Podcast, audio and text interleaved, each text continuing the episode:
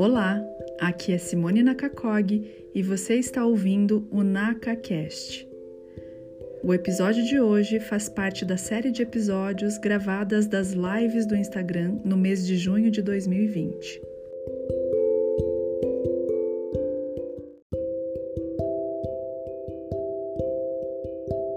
Como vocês puderam perceber, a Liz e eu somos gêmeas. Nós somos muito parecidas.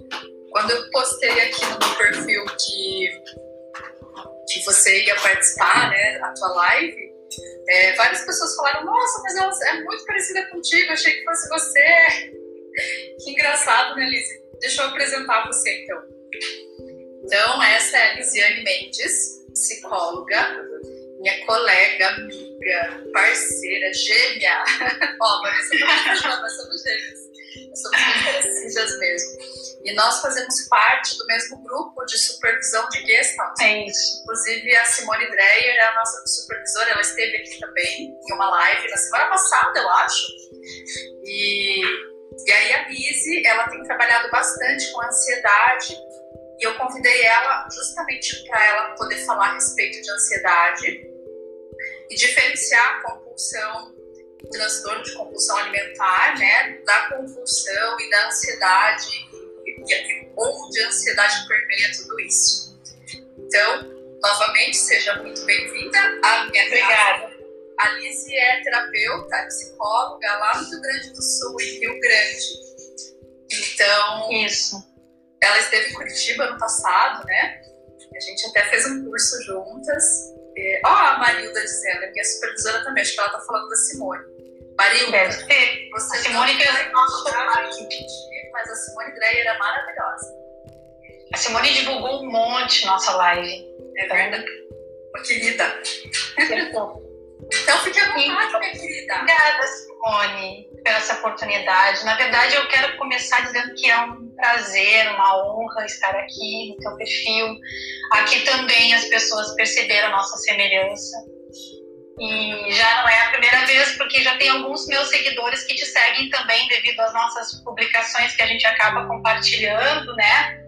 E acaba sendo um trabalho por conta do MDR, a gente acaba sempre trocando algumas coisas. E, enfim, então a gente falar de compulsão alimentar, porque é mais específico da compulsão alimentar, embora existam várias, né?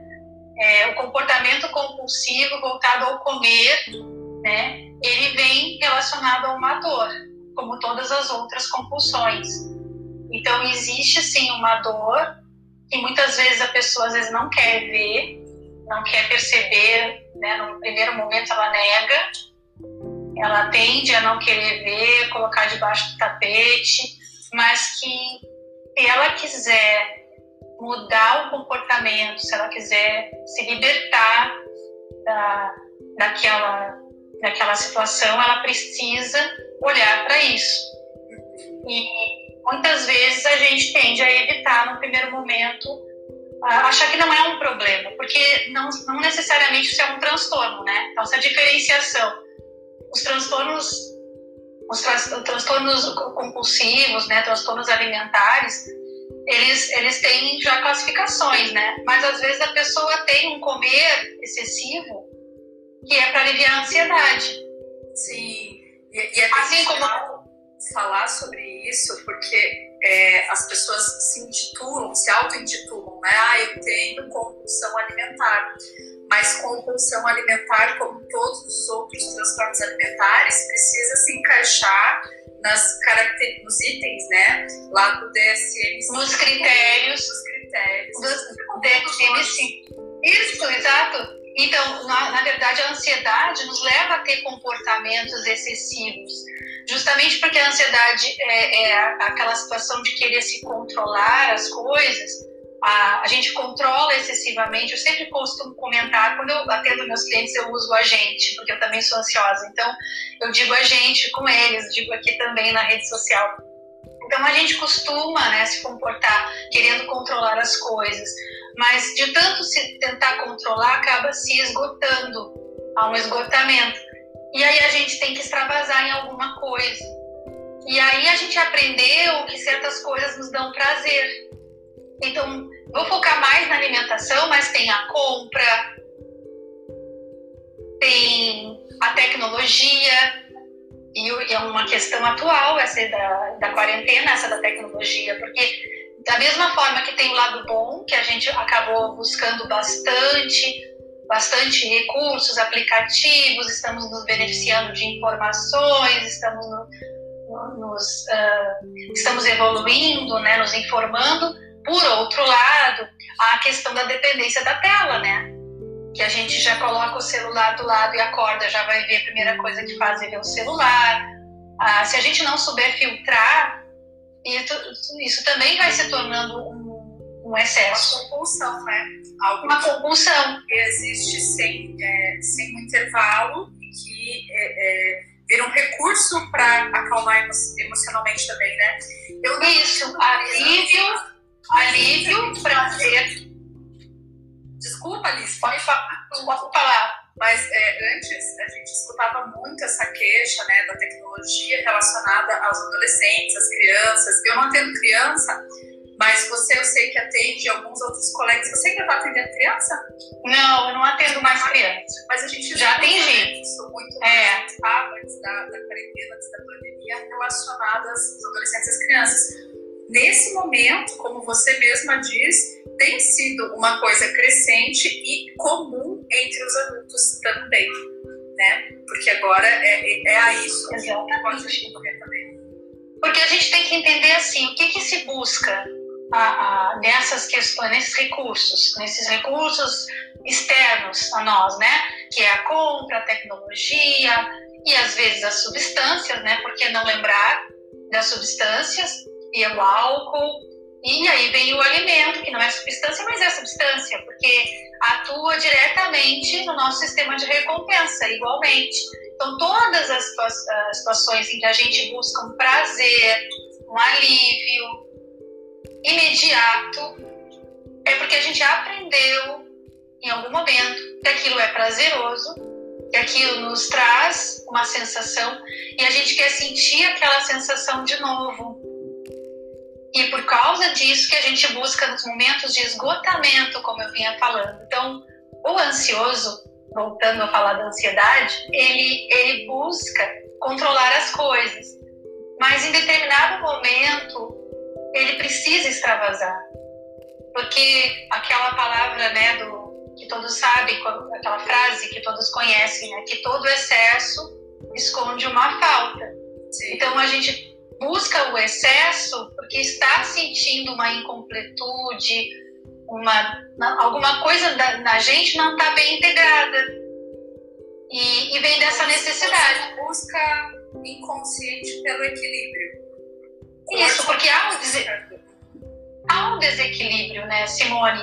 Porque a pessoa que tenta controlar também, e, e, e falando tanto do controle, porque é a característica mais marcante da ansiedade no sentido de controlar a si mesmo, tentar controlar às vezes os outros, mesmo que inconscientemente, ou tentar é, ou se preocupar demais com o que os outros vão pensar, se preocupar demais é, com sua própria performance, querer ser muito perfeito, é, não tolerar os seus próprios erros, não tolerar as suas sua, ter muita frustração, criar muita expectativa. Isso é ansiedade, né? Criar expectativa, se frustrar, criticar a si e aos outros. Que vem de uma rigidez, que vem de algo que foi construído, né? Na, na, na vida da, da pessoa. E aí, quando a gente vê a, a, a pessoa que tem outras manifestações junto do controle, porque ela tem esse comportamento, ela acaba ficando muito irritada, às vezes ela tem uma raiva, ela tem algo assim que, que ela não, não compreende muito bem. Às vezes ela quer agir de uma forma e ela age de outra quando ela vê se arrepende, porque agiu de um jeito que ela não gostaria. Essa, essa coisa da impulsividade muito atrelada à ansiedade? Exatamente, exatamente. Ela age por impulso, ela age. No primeiro momento, ela age nesse, nessas situações gerais da vida, no sentido de controle, perfeição, por ser ansiosa. Mas, muitas das pessoas que têm essas características, em algum momento elas precisam extravasar. E aí entra, uma, entra o impulso por comida, então, por tecnologia, por... essa compulsão, esse impulso de comer vorazmente, é, associado à ansiedade, é como se fosse pela busca de alívio mesmo. Exatamente. É um desejo, e não vou nem dizer vontade, porque vontade, a pessoa elabora a vontade, né? Ela, ela, ela baseado naquilo que ela precisa. A gente tem as nossas necessidades humanas e elas vão elevando, né, em hierarquia, que nem Maslow, né, descreveu uma pirâmide. Então a gente tem a base, que são as fisiológicas, e aí vai evoluindo para segurança e depois vem afeto. E, enfim, ela está sempre buscando, ela tem desejos, ela tem vontades elaboradas. Mas a, a, o impulso, o desejo impulsivo, o desejo, é, ele não é raciocinado, ele não, ele não passa no pré-frontal necessariamente, né, que é a nossa área da razão. Então, por isso que às vezes quando vê, comeu demais, comeu mais, sem pensar, tipo, vou comer um chocolate, é prazeroso, quando vê, comi a barra inteira. Uhum. E às vezes só percebe quando já tá... É. Né? Ou então, como a gente já... É, Muitas vezes, quem já não fez isso, vai até a geladeira, abre para ver se tem alguma coisa e nem tá com fome. Aquela é incontrolável de abrir a geladeira para pensar, né? Isso, porque tá buscando algo, um prazer. E, e aí, talvez nesse sentido, seja muito interessante, então, pensar numa intervenção onde, é terapêutica, né? Onde essa pessoa ou essas pessoas que sentem que são ansiosas possam aprender novas formas de, de acalmar ou de, de aliviar essa ansiedade. E não Sim. essa forma disfuncional. Exatamente. A autorregulação, como você fala tanto na sua rede aqui, eu tento também falar bastante, tem que, tem que ter um autoconhecimento e tem que ter práticas, práticas que recursem, que tragam para essa pessoa um equilíbrio e aí ela vai escolher quais serão essas práticas, orientada por um terapeuta ou baseado em leituras, baseado no que ela está buscando. Ela vai encontrar maneiras de fazer isso, esse processo de digo substituir, não trocar, mudar mesmo, né? Porque a melhor, a, a mais, a pessoa mais beneficiada será ela é, é, muitas vezes a pessoa percebe que não está que não tá se aguentando ou que os outros não estão aguentando ela, então ela busca ajuda. Mas a maior beneficiária é ela. É um processo. É um processo. Porque eu percebo assim. Acho que eu comecei falando, eu acho que eu comecei, não sei se eu falei, que as pessoas tendem a não aceitar. No primeiro momento, ela nega. Ah, ela não percebe. É, eu tô comendo ou eu tô bebendo. Ah, eu bebia uma taça de vinho, aí depois eu tomo duas, eu tomo a garrafa toda. E, e aí já, já gera uma dependência. E acontece a mesma coisa com a comida. Eu vou comer, é, eu como muito mais do que a minha necessidade. E, e essas, as pessoas elas têm perguntado muito em relação a diferenciar o que é a compulsão do transtorno e a compulsão por ansiedade. Então me corrija se eu estiver errada, mas imagina, no corpo existe aquele movimento cíclico, né, onde a pessoa come compulsivamente para como forma de acalmar alguma sensação que é muito devastadora e na sequência ela já sente culpa e a culpa faz com que ela se mobilize a, a, a repetir isso para acalmar a culpa e vira um círculo. E, e, é um transtorno, é algo que precisa ser direcionado tratado medicamentosamente falando, terapeuticamente falando, como vem sendo dito por aí, né? Equipes multidisciplinares são importantíssimas para que isso se dissolva. E na, no comer compulsivamente da ansiedade são episódios específicos não é um Exato. medo constante, diário. Não é uma patologia né, que está estabelecida. Então, por exemplo, agora na quarentena, muitas pessoas que não comiam compulsivo estão comendo. E, e, e, e tudo bem, daqui a pouco isso também passa. porque é um hábito que se adquire, né? A gente sabe que um hábito leva em torno de 21 a 30 dias para ser adquirido. E daqui a pouco as pessoas começaram, ah, eu vou ver série, eu vou comer. Eu estou aqui, eu vou mordiscando, vou pegando. E aí, quando vem ganhar alguns quilinhos, e também não tem nenhum problema se a gente sabe que depois pode se reeducar. Mas, uh, uh, por exemplo, eu já atendi até, vou fazer um pouquinho do lado da, da compulsão por comprar. Eu já atendi uma cliente que ela dizia que saía sem necessidade nenhuma de comprar nada, tem tudo em casa. Nenhum item para casa, nenhum item para ela, roupa, ela tem um guarda-roupa, que ela guarda as roupas com a etiqueta e quando ela vê, passou um ano e ela não usou nenhuma.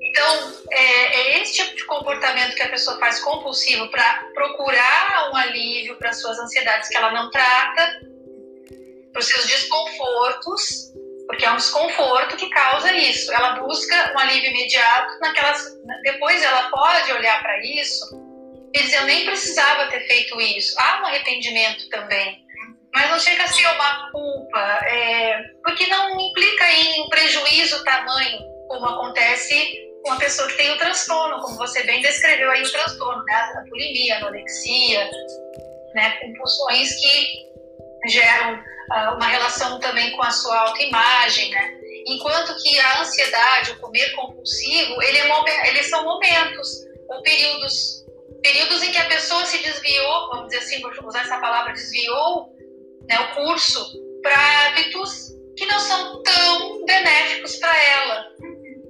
E que ela pode trocar, ela pode mudar desde que ela perceba essa necessidade. Porque normalmente, aí é que vem a questão uh, o quanto ela está percebendo essa necessidade, o quanto ela, ela, ela sente que isso está trazendo para ela é, um prejuízo. E ela pode fazer essa troca, essa mudança, na medida que ela se decidir, né? Que ela se decidir por isso. Queria até comentar um pouquinho sobre isso, assim, como que a gente muda um hábito, né? É, então, o mesmo conceito sobre o sistema de recompensa, né? Na verdade, nosso sistema de recompensa é uma área muito ligada à emoção. Então, é prazer, é emoção. Então, quando a gente quer mudar, a gente às vezes não consegue. Algumas pessoas muito perguntam assim: ah, mas e como é que eu faço? Eu não consigo. Eu quero mudar, eu quero controlar meu comportamento, eu quero gerenciar, mudar e não consigo. Como é que eu faço? Então, a gente tem que perceber isso: que há um, uma resistência, há uma negação, há uma, é uma, uma sensação de alerta, né? Que faz com que a pessoa resista à, à mudança, porque ela, ela cria como se fosse uma zona de conforto. Ela não, não quer sair dali. É pra a gente sair. Aquele lugar que é dolorido, mas Isso. mesmo confortável, né? Então, as Ou fases. É mais desconfortável do que o, o antigo desconforto. É, tá ruim, mas tá ruim, mas é, aqui eu sei como é, aqui eu já conheço como é se eu mudar, eu não sei como é que vai ser. E aí o, o cérebro emocional, ele vai te dizendo, né, como se fosse um anjinho diabinho. Ele vai dizer, não, fica aqui, fica aqui. O, o anjinho seria a nossa patrão. A gente, né, uma analogia, uma analogia, mas assim, ah, vamos, vamos mudar, tá? Então eu quero mudar, eu vou fazer. Só que aí é tão difícil começar, ou às vezes eu começo e paro até porque vezes podem existir algumas crenças, é, usando essa máscara né, do anjinho do diabinho, que mantém a pessoa naquele lugar, né? Naquele lugar confortável, que não é tão confortável assim, porque ele não traz isso, o desconforto confortável, Marilda, é isso mesmo. E, aí a pessoa. Ele é, ele é, é conhecido, você já sabe o enredo do desconforto. Você já e ela não sabe como sair ela não sabe como sair da, dali, né? Desse, desse lugar confortável, desconfortável de ficar.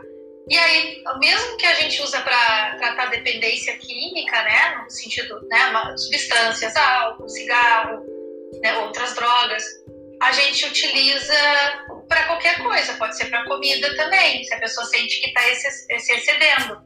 Então, primeiramente, ela tem que saber que isso está sendo algo excessivo, porque às vezes ela nega. Então, primeira coisa, entrar numa roda de mudança, ela precisa, para entrar na roda da mudança, ela tem que saber que ela, que ela tem uma, uma questão aí que não está legal, que está prejudicando ela em outras áreas e ela nem percebe. E para que ela possa perceber, ela precisa se conhecer, né? Explorar. Exatamente. Porque é, também tem aquele. É, tudo, tudo tem dois pesos e duas medidas, né? Essa pessoa pode estar convivendo com pessoas que insistem que ela é ansiosa. Ou dos hábitos dos amigos, dos, dos familiares, né? Todo mundo meio que entra na mesma, na mesma história. E nem sempre ela Mas pode. concluir. Então, Nem sempre ela é, né? Pode ser que o ambiente, as pessoas estejam afirmando que ela é de alguma forma ela também quis se encaixar naquele papel para pertencer àquele ambiente ao qual ela está inserida. Então, por isso que é importante entender, através do autoconhecimento, se realmente Uhum. as atitudes estão coincidindo com a ansiedade, se aquilo está sendo prejudicial para que ela possa entender onde ela pode mudar, né? Se, se precisar fazer alguma modificação. Ela vai perceber que ela está fugindo, ela vai perceber daquele. Então, assim, a gente tem as nossas reações de ansiedade, estresse, primeiramente, e, e, se entende por ansiedade. Ela, ela vai tentar lutar, fugir ou congelar. E vamos dizer que o comer compulsivo ou outras compulsões, ela está fugindo. Ela está fugindo de alguma coisa. No processo de autoconhecimento, ela vai começar a perceber, tá, mas por que, que eu faço isso? Será que eu preciso ir fazendo isso? Aí ela passa para uma segunda fase, que é saber que tem um problema, é contemplar. Quando você me falou assim, Lizzie, vamos fazer uma live, eu falei, estou contemplando. Eu disse, estou contemplando, porque estou estreando hoje primeira live. E aí a gente passa para a fase então de olhar para isso, que é, seria a segunda. A terceira, ela fica contemplando e o tempo é dela, a decisão, a decisão virá na, na terceira fase. Então depois que ela sabe, ela contempla, aí ela decide. Quando ela decide, ela pode então planejar como vai ser essa mudança. Uhum. Que ela mudar. E aí ela vai decidir se ela vai fazer aos poucos, uh, o que, que ela vai fazer para substituir ou não, se ela vai ter acompanhamento, se ela não vai ter, se é necessário, se ela faz sozinha, se ela faz muito fácil, se ela não. E que, que hábito ela vai adquirir novo, né? que hábito ela vai deixar para trás. E após ela ter decidido e planejado, aí ela muda.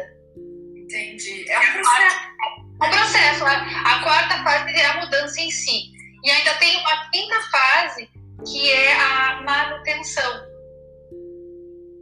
Porque não adianta a gente mudar e desistir, e parar, e, e recaída se criar, né, Simone? E aí a gente vai dizendo, tá, ah, mas isso é muito dependência química. É, e é tudo a ver com o sistema de recompensa que governa né? As compulsões são governadas pelo sistema de recompensa, que é a área emocional do nosso cérebro. E é aquela que quer prazer, que é o mesmo do apetite sexual, não é só apetite alimentar. E que é a mesma do. Tem gente que gosta de velocidade, existem vários vícios. Vou, vou fazer uma pausa aqui para dar as boas-vindas para nossa rainha.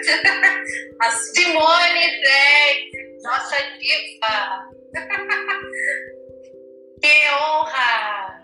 querida, que bom que deu para você vir aqui. E eu totalmente, totalmente é, cega aqui, com, não enxergando nada, mas agora eu vi.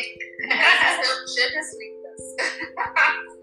Obrigada, Simone. Obrigada. Viu, Lizzie? Você está falando é, da tua própria ansiedade e da ansiedade das outras pessoas. Eu também, é, isso que você está falando, eu me identifico, porque é realmente um processo. Até que eu percebesse, né, que, que eu também, que eu era uma pessoa ansiosa e não, não, não deixei de lado a ansiedade, porque ela existe em mim ainda em muitos momentos, Mas eu acho que a grande diferença é que a partir do momento que você percebe, passa por todas essas fases que você descreveu, é, na, na, fase de manutenção, né, na quinta fase, eu não sei se eu estou na quinta fase, se eu. Eu queria comentar só que a fase de manutenção tem recaídas. Então talvez eu esteja nessa fase mesmo. Porque eu sinto que eu tenho, sim, momentos de ansiedade, momentos bastante é, importantes, mas eu sei agora manejar um pouco melhor, sabe? Antes eu não tinha controle algum e agora eu consigo é, é, trabalhar com o que eu tenho, né? Porque a gente vai aprendendo as habilidades desse processo. Exatamente. E aí eu gostaria de comentar, eu acho que você fala muito bem sobre isso nas suas postagens, na, nos stories, enfim, tudo que eu vejo e nas nossas conversas também. E aí vem o momento de se ter autocompaixão, de se ter acolhimento, de se ser humano, né? De aceitar nossa humanidade, que são as, as, as questões-chave para que a gente possa começar de novo, né? Porque aí que tá. A recaída acontece, acontece, mas a qualquer momento eu volto para a roda da mudança. No dia seguinte, eu posso me culpar e me martirizar por eu ter feito algo que excessivo, mas se tratando de decisão, à medida que eu sei, que eu me conheço, eu posso voltar. Eu já, já fiz, eu posso fazer de novo. A troca dos hábitos, né? Eu também, super, eu erro o tempo todo, assim, em relação a. Agora mesmo eu tenho comido chocolates, a gente está ganhando uns quilinhos, é normal. A gente sabe que depois a gente espera voltar. E tudo bem. Olha a Simone falando tão importante nós, terapeutas, também falarmos daquilo que a gente também não dá conta. E é isso, Sim. né? Porque é um processo sem fim, esse do autoconhecimento. Nós, como terapeutas, principalmente, temos que ter isso em mente, né, Lizzie? Dessa, dessa coisa de acolher, de saber os nossos erros, os nossos acertos para que a gente possa ser cada vez melhor mesmo. E a gente educa os nossos pacientes pelo exemplo também. Eu trabalho muito com psicoeducação. Eu trabalho muito, não sei se é porque eu fui muitos anos educadora e ainda me sinto, sou, né? Que a gente não deixa de ser, né, Simone Andréia? E, e, eu faço isso com os meus clientes bastante, assim, eu sou uma pessoa que eu falo bastante, falo com muita facilidade interrompo eles e falo, mas assim, nesse sentido de torná-los conscientes, tentar educar para eles terem consciência, né? Que quem se torna consciente é, é, são eles mesmos, né? Mas a, a partir do. Né? A gente também acaba. Eu aprendo. A partir e, aí, e aí eu faço muita observação das minhas questões. Eu faço muito, assim, sobre a minha própria ansiedade, sobre as minhas dificuldades eu faço bastante para que eles entendam que isso é. Grande escola, a gente é servindo de ponte para os processos dos nossos clientes, dos nossos pacientes, mas nós também aprendemos muito sobre nós, terapeuticamente. Exatamente. Exatamente. A gente cresce muito também, né? Fazendo. A gente tem que fazer. E aí isso não é um problema. Se a gente desliza, a gente tem condições, condições de retomar e, e, e fazer da, daquilo, né, de repente, um aprendizado e, e começar a, a, tomar outro curso, fazer de outra forma. É, e aí, enfim, é, a ansiedade, então, ela desperta em nós um estado de alerta que nos faz sentir sobrecarga realmente porque a gente está sempre né, elevado, o cortisol elevado, a, a gente noradrenalina, enfim, outros, outros hormônios, outros neurotransmissores, e a gente acaba entrando em esgotamento. E aí precisa, em algum momento, ter uma válvula de escape. E nem sempre essa válvula de escape é saudável. É, em geral, não, né? E aí vem as, as disfunções que não necessariamente se enquadram em critérios de transtorno, mas que sim demonstram que a pessoa não está equilibrada, que ela não está regulada em si, né? Que ela tem que ela tem que isso, A Mônica, querida, a Mônica está cumprimentando, ela fez a formação comigo. Que saudade, Mônica. você sabe, Lise, que é importante é, é, quando você fala em, em autorregulação, entender onde dá para aliviar essa tensão, esse estresse todo que a ansiedade provoca, eu acho que é muito importante de frisar é, me corrija se eu estiver errado, tá? Mas frisar que nem sempre a gente consegue olhar para isso e consegue mudar no primeiro momento, né? Faz não parte da mente. É um processo, e além disso que a gente faz racionalmente, conduzido, pelo... e tem horas que a gente tem que colocar o nosso pré-frontal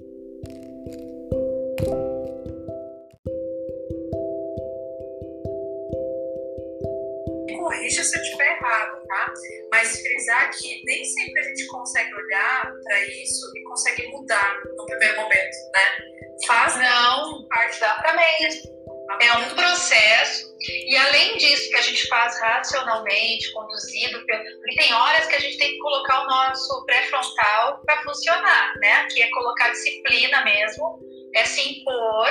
Eu vou mudar eu decidi, já contemplei, decidi, planejo e aí bota no papel. É bom se conhecer, usar diário de emoções, né? E aí eu vou implementar, eu vou fazer o que eu me determinei. Então tem que ter disciplina. Mas há situações em que é difícil realmente. A pessoa fala, mas é difícil para mim conseguir. Eu tenho muita dificuldade de, né?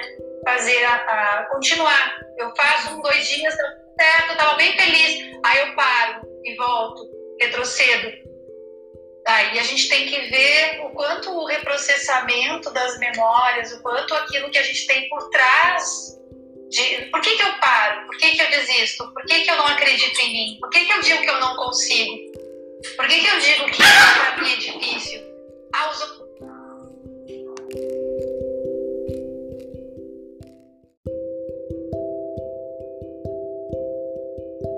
conseguir, eu tenho muita dificuldade de, né? fazer a, a continuar. Uhum. Eu faço um, dois dias, certo, eu tava bem feliz. Aí eu paro e volto, retrocedo. Daí a gente tem que ver o quanto o reprocessamento das memórias, o quanto aquilo que a gente tem por trás de por que, que eu paro, por que, que eu desisto, por que, que eu não uhum. acredito em mim, por que, que eu digo que eu não consigo, uhum. por que, que eu digo que para mim é difícil. Ah, os outros fazem, eu não consigo, para mim é difícil. Às vezes a resposta ela tá na própria queixa mesmo, né? Ali a gente encontra. Uhum. Tem as questões de autoestima, e de autoconceito, de como é que a pessoa se vê, do que, que ela acredita sobre ela. A Lizzie está falando bastante das crenças e do reprocessamento, porque nós compartilhamos, além da Gestalt, né, que é a nossa nossa, uma das nossas abordagens, o MDR é uma abordagem comum que nós temos e é uma teoria, uma abordagem de reprocessamento de traumas. Então, é, é, existe uma tendência nossa a buscar no passado, onde, por exemplo, essa ansiedade e essas crenças, essas dificuldades, elas começaram a acontecer, porque elas começaram em algum lugar né? E, e, é onde elas começaram que a gente tem condições de, de, é, de tentar dissolver, a né, pessoa, A pessoa faz né, uma auto-observação, ela tem que se reconhecer, reconhecer literalmente, ela tem que conhecer-se de novo. Uhum. Porque ela não se, lê, não se lê, não se vê com clareza, muitas vezes. Ela não se conhece. A partir do momento que ela começa a ver como ela pensa, como ela sente e como ela age em relação ao que ela pensa e sente, ela se descobre realmente. E aí aparece, além de ela estar tá contemplando de que ah, isso não funciona mais para mim, eu quero mudar. Uhum. Tá, mas ela querer mudar, decidir planejar.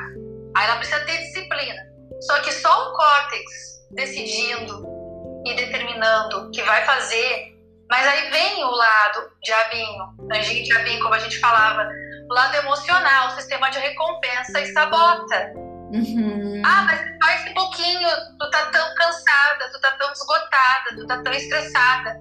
Faz isso aqui, come. Sim. Né? Uhum. E, e por aí vai ser, vai ser, ah, é só hoje, mas aí quando se vê, passou uma semana, ou não, não, não, não continuou, a disciplina que estava determinada a continuar e larga.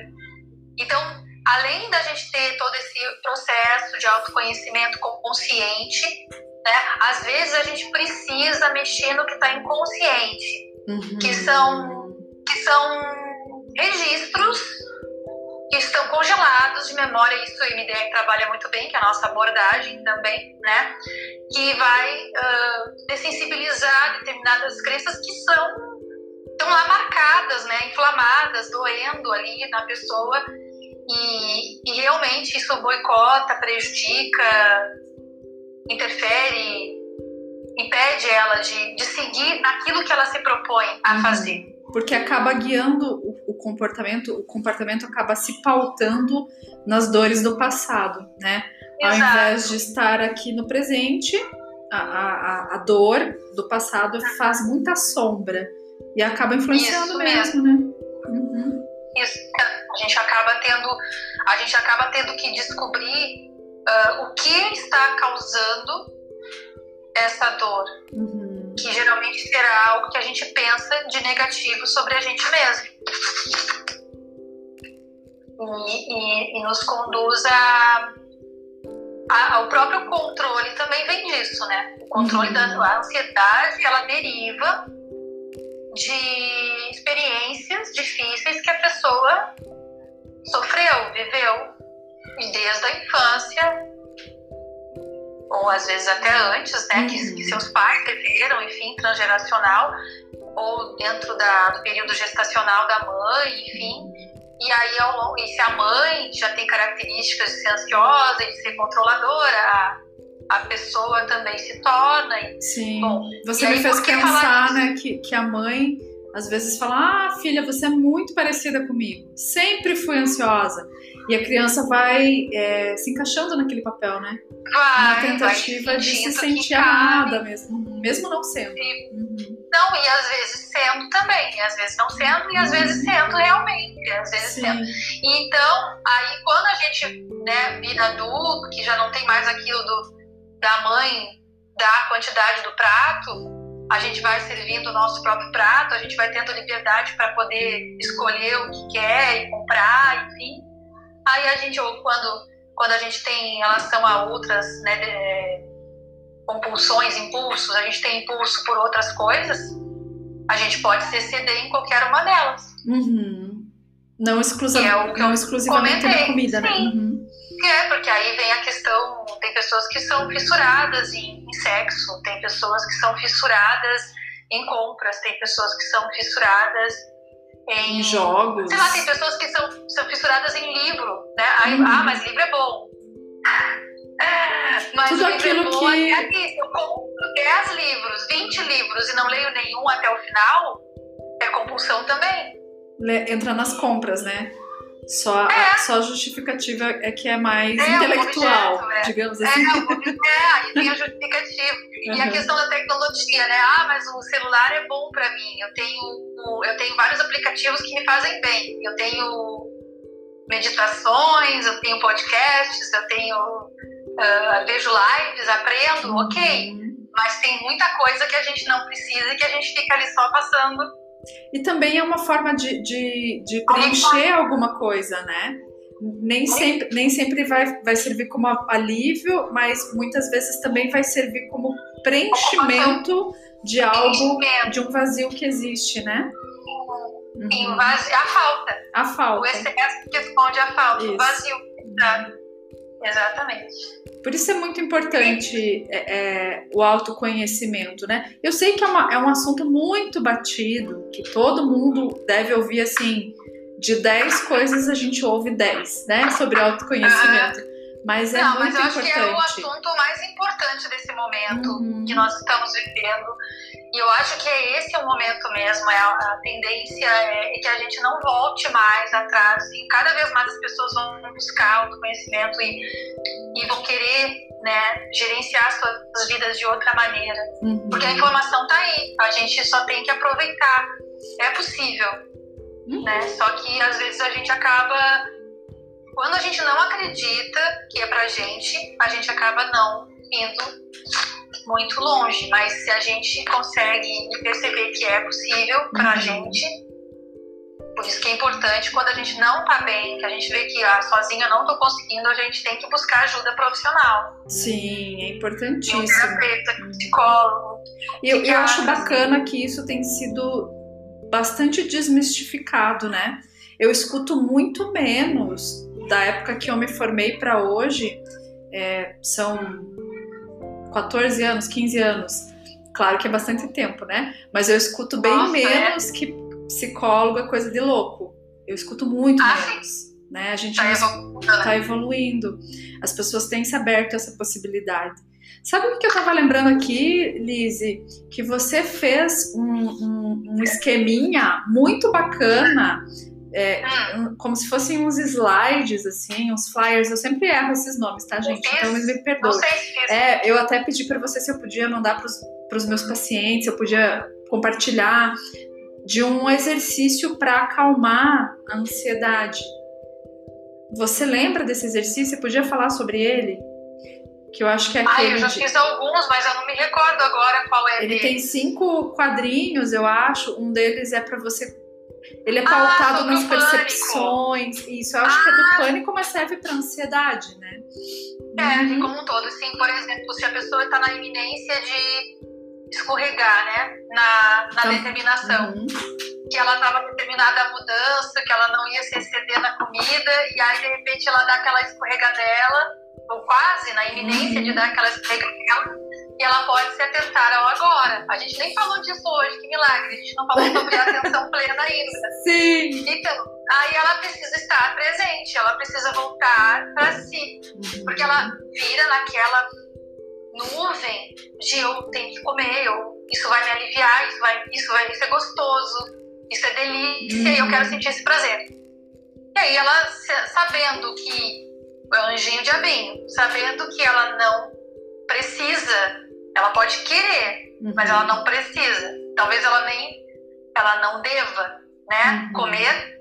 Então ela pode se é, organizar atenta ao seu momento presente. Aí existem várias estratégias, né? Eu acho que foi aquele sobre as cores, sobre Sim, os formatos. Esse mesmo, sobre acho ótimo. o instrumento musical. Por exemplo, se eu estou escutando uma música, eu posso escolher um instrumento para ouvir. E aí eu fico atenta e quando eu vejo, a minha atenção voltou para o agora, eu tomei consciência. Existem várias maneiras de recursar, né? A uhum. gente trabalha com PMDR, o lugar tranquilo, lugar, eu chamo de lugar tranquilo, lugar seguro, né? uhum. né? Acabei com a amplitude, lugar tranquilo, lugar tranquilo, que é a gente ficar num lugar visualizando uma paisagem onde a gente consiga sentir um bem-estar, onde a gente fique muito tranquilo, onde nada vai nos perturbar. E para o é cérebro aprender isso, né, para ele registrar, é, é, importante colocar em evidência todas as percepções sensoriais. Isso. Né? E ela tem que sentir, a pessoa, eu, você, nós, né? Nós temos que sentir a sensação desagradável também. Aprender uhum. a se conhecer isso. Se, por que, que eu estou buscando escorregar na minha na minha, na minha determinação, naquilo que eu tinha definido que ia ser para que ia ser a minha escolha. Minha escolha é não fazer mais esse comportamento. Por que, que eu quero? Por que eu estou incorrendo nessa recaída?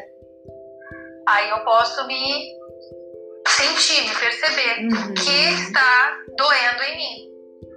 É literalmente é se colocar no aqui agora ativando as, as, percepções sensoriais, né? Que isso é estar, prestar atenção na respiração é estar presente, né? Tá as pessoas querem evitar sentir a perturbação, mas se uhum. eu já, já conheço, sei que é isso que eu sinto, então às vezes não é vontade de comer, não, às vezes não é fome, principalmente não é fome, nem é vontade de comer, porque são comidas específicas que eu quero. Eu quero uma coisa gostosa, eu quero uma coisa que tem açúcar, eu quero uma coisa que tem sal, eu quero uma coisa que tem gordura, que tenha uhum. gosto, que tenha sabor.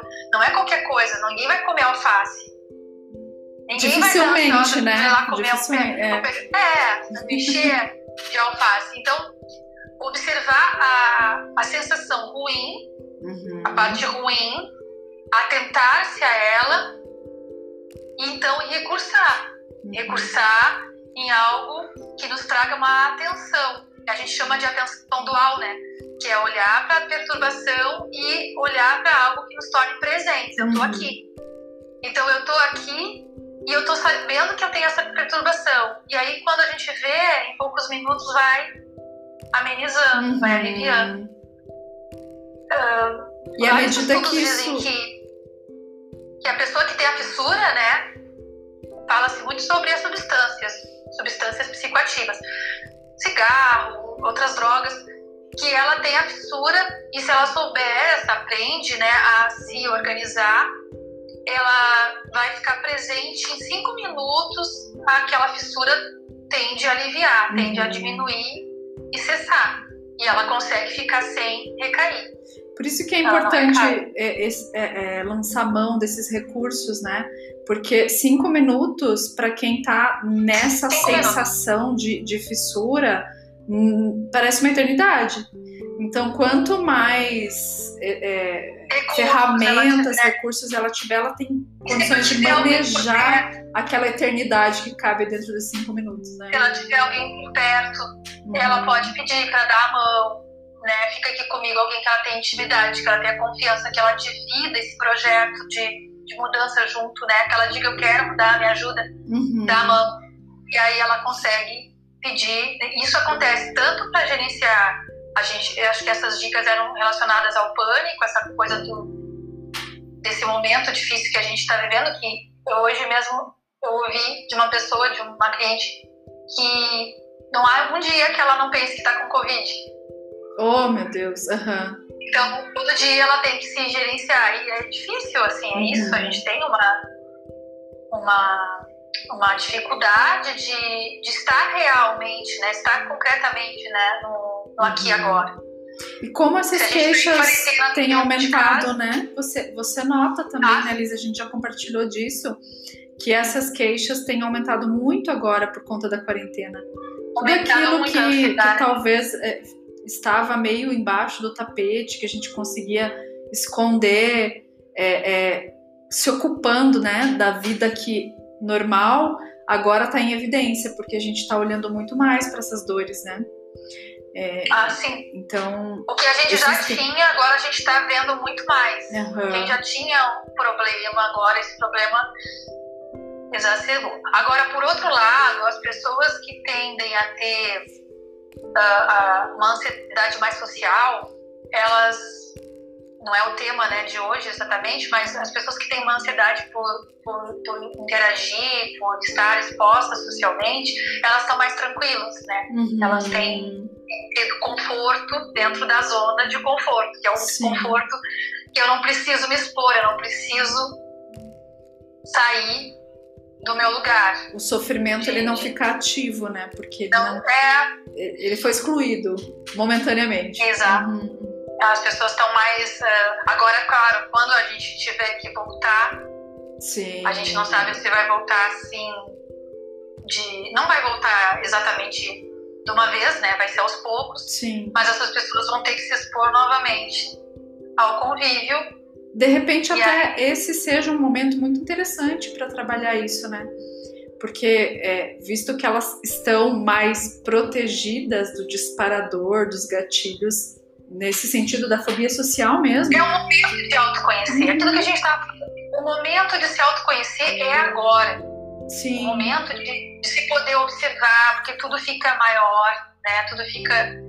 Parece que colocou uma lente de aumento, a gente está vendo, assim, o que, que a gente e a, gente, e a oportunidade da gente se, se acostumar a fazer diferente, porque às vezes a gente tem mais tempo. Eu sei que você está fazendo uma grande mudança na sua vida com essa história do atendimento online, né? Bastante. Já, já existiu o atendimento online presente na sua vida, mas agora é só online, né, por enquanto. Sim, agora sobra espaço para os outros papéis que são importantes também, né?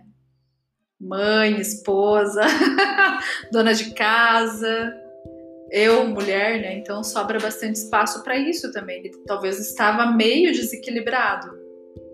Assim como eu, muita gente deve estar tá percebendo essas mudanças, né? A gente vivia correndo demais. É. A gente vivia, eu, eu digo porque eu também sou mãe, então, tipo, a gente corria demais e às vezes não via o que estava acontecendo, não via muito bem o que estava fazendo. E aí vinha o compulsivo também, né? Porque Sim. É, nas situações de estresse, passar, o pacote, passar a mão num pacote qualquer de biscoito e se encher, sem nem sentir o gosto, porque a característica do ansioso, ele come muito rápido, ele e, come muito rápido. E esses alimentos, e né? E a rotina que a gente tinha era essa, de correrias Sim. mesmo. Eu vivia para cima e para baixo, às vezes almoçando em restaurante, que não dava tempo. Agora eu cozinho todos os dias em casa. Mudei completamente os hábitos também. E, e aí a gente começa a perceber o quanto é possível essa nova vida, né? Que a gente até um tempo atrás sentia como impossível. É? Sim, a gente não mudaria. Uhum. A gente foi meio que colocado Sim. ali, né? Uhum. É o bonequinho, né? Nós somos jogados vai, agora. Vai ter que se adaptar. Uhum. Vai ter que se adaptar. Mas nós somos muito fáceis de nos adaptarmos.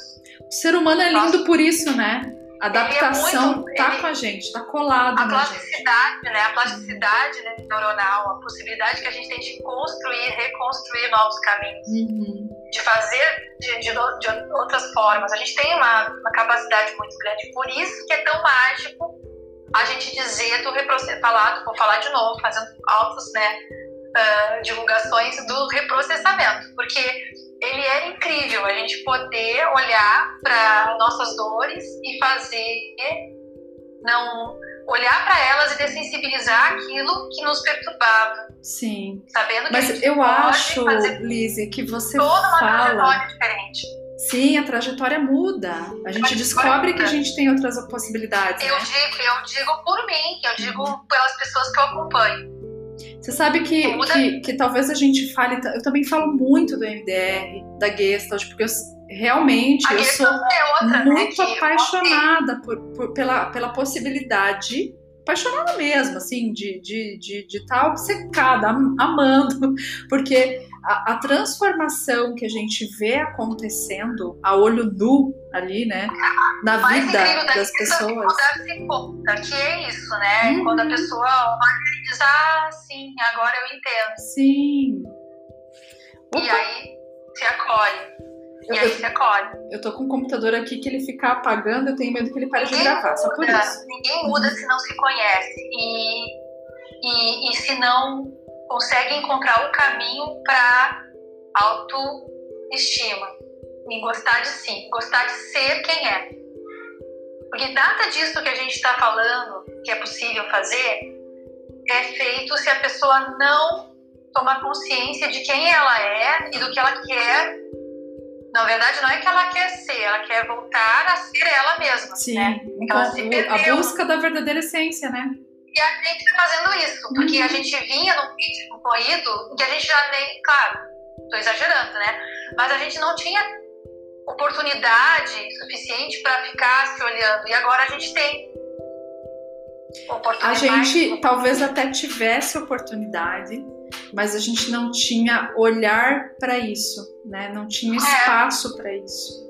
Então agora casou de ter oportunidade e espaço, né? Porque como você diz, né? Nós, é, a nossa neuroplasticidade é, do cerebral possibilita que a gente possa se reinventar mesmo, né? Que a gente Sim. possa modificar e, e, e, nos tornar adaptáveis. E, e é Somos, por isso né? que muito uh adaptáveis. Se você tivesse que, que colocar uma dica de ouro ou algumas dicas de ouro que envolvam essa questão da, do manejo da ansiedade, das compulsões, o que, que, você acha que é mais importante? O que, que você sente que seria é, é, fundamental para que isso se consolidasse? Primeiro, primeiro passo é se olhar para ver como você funciona. Né? Como eu falo sempre daquele da tríade pensamento, sentimento e comportamento. Isso é cognitivo comportamental, mas é o início, é o primeiro eixo para mim. Assim, é a melhor maneira é se olhar e ver. Porque se a gente for pensar em corpo, a ansiedade ela começa muitas vezes no corpo. Uhum. A gente vai ter um é comportamento. A gente vai ter, vai ter uma agitação psicomotora, a gente vai estar tá falando muito rápido e a gente vai estar tá comendo olhar para isso. O que, que eu estou fazendo?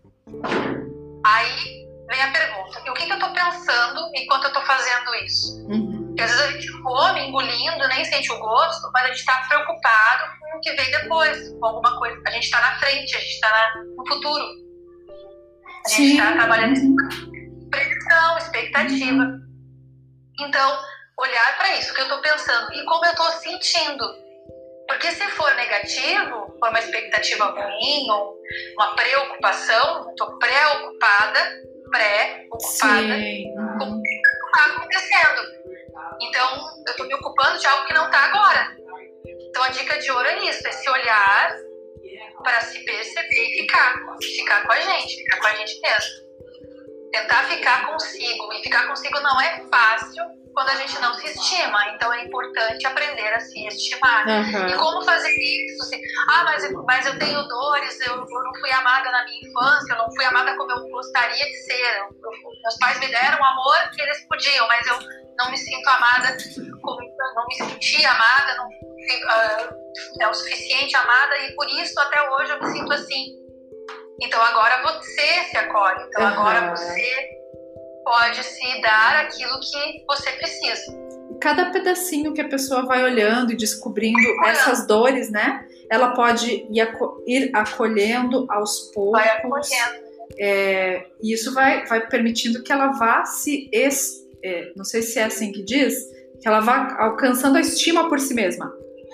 Eu ia falar é autoestimando. É um barato se descobrir, né? É um barato gostar das imperfeições Sim, e a gente tem, né, muita imperfeição. O mais legal é, é, começar a descobrir que ser imperfeito também é bonito, também é uhum. motivo de ter gostado, né, por nós mesmos e pelos Sim. outros. As pessoas, as pessoas gostam. Sim. As pessoas gostam. Quem não gosta é a gente. Por isso que a gente vive tentando disfarçar, né? Ou encaixar, né? Encaixar em algo encaixar. que a gente sente que é a expectativa alheia, sem saber que não existe essa expectativa, né? Sim. Falando sobre excessos né, ainda, não sei quanto tempo a gente tem, mas falando sobre excessos, vou voltar um pouquinho. Uhum. Ah, quantas pessoas têm interação social, elas, elas tendem a timidez, né, tem aquela preocupação excessiva com os outros, e elas vão botar um copo na mão, vão botar um cigarro na outra, porque elas precisam daquela daquele suporte, o recurso que elas usam é um recurso nocivo. Sim. É um recurso que não faz bem para elas. Que Até que ela entenda, né? Uhum. Até que entenda, porque ela mascara aquilo que ela não, ela não, ela não se gosta, ela não. É como se fosse uma muleta, né? A muleta Sim. apoia para que ela continue caminhando. Nada contra, né? Nada contra. Falta um minuto e meio. Tá. Como assim? Aham, uhum, passou. Uhum. A, a, bebida alcoólica que eu posso tomar com moderação, né? É só Sim. o excesso que a gente diz que é possível. Apenas Sim. isso. É o excesso ou a falta. Obrigada pelo, pelo, convite. Eu acho que eu vou ficar viciada em live, porque é assim mesmo. e a gente precisa. Eu sempre estou falando isso, mas é verdade, tá? Cada vez que vem alguém aqui, eu quero fazer mais live com as pessoas que vêm aqui Olha, Si, tá linda. E vamos combinar Obrigada. mais. Obrigada, Si. Obrigada, pessoal, a todos que estiveram aqui com a gente. Queridíssimos de terem acompanhado o nosso café à distância. Praticamente foi Amém. isso, né? Foi isso, uma troca excelente. Obrigada. Beijo. Um beijo. Ah, vermelho e roxo. Piada interna.